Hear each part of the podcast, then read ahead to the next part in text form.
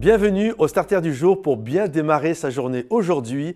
Laisse Dieu façonner une œuvre en toi. Je crois vraiment que nous sommes tel un bloc de pierre et que le Seigneur a cette capacité, c'est un divin sculpteur, il a cette capacité de sculpter en nous celui que nous sommes appelés à être.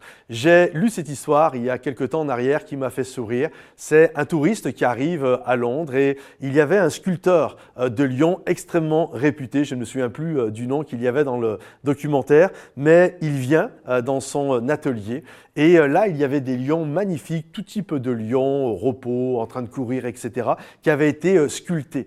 Et le, sculpteur était sur le point de commencer une, une, autre œuvre. Il y avait un gros bloc là de pierre, de marbre, je sais pas ce que c'était exactement, et il commençait un peu à, il allait commencer à sculpter. Et lorsque le touriste, il y avait plein de touristes qui étaient là, et il y a un touriste qui, euh, qui lui pose cette question est-ce que c'est difficile de sculpter un lion dans ce bloc de pierre là qui euh, pour l'instant c'est juste un bloc de pierre et le sculpteur a fait cette réponse magnifique. Il a dit non, ce n'est absolument pas compliqué, il faut juste enlever tout ce qui ne ressemble pas à un lion et là le lion va apparaître. Et ça m'a fait sourire. Et je crois que c'est exactement pareil pour chacun d'entre nous. Est-ce que c'est difficile de devenir un homme de Dieu? Est-ce que c'est difficile de devenir une femme de Dieu, un disciple de Jésus, etc., etc. Non, finalement, ce n'est pas difficile de devenir un homme de Dieu. Faut juste enlever de nos vies tout ce qui ne ressemble pas à un homme de Dieu. Et l'homme de Dieu va apparaître.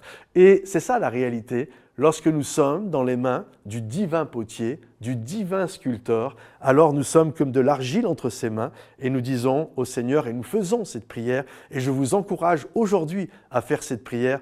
Enlève de ma vie, Jésus, tout ce qui n'est pas à ta gloire, tout ce qui m'empêche d'être celui que tu désires que je sois. Seigneur, enlève de ma vie toutes ces choses charnelles, sensuelles, ces colères, ces mauvais comportements, ces mauvaises pensées, ces choses, Seigneur mon Dieu, qui ne reflètent pas ta gloire. Parce que c'est ce que je veux montrer aux gens, ce n'est pas qui je suis, mais c'est qui tu es à travers ma vie, Seigneur. Alors je t'encourage aujourd'hui, fais cette prière au divin sculpteur, laisse-le te façonner, laisse-le faire une œuvre en toi.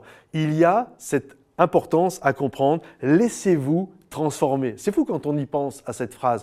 Euh, c'est un verset de la parole de Dieu. Laissez-vous transformer. C'est-à-dire que tu ne peux pas te transformer toi-même, mais il y a quand même quelque chose que tu dois faire, c'est te laisser faire. Laissez-vous transformer. Il y a quelque chose d'indirect, c'est pas toi, mais c'est toi qui acceptes, mais c'est Jésus qui le fait. Alors aujourd'hui, laisse-toi façonner par Jésus, laisse le divin sculpteur opérer et agir dans ta vie. Si ce message t'a béni, pense à le liker, le partager, à le commenter également. Et à bientôt les amis. Bye bye.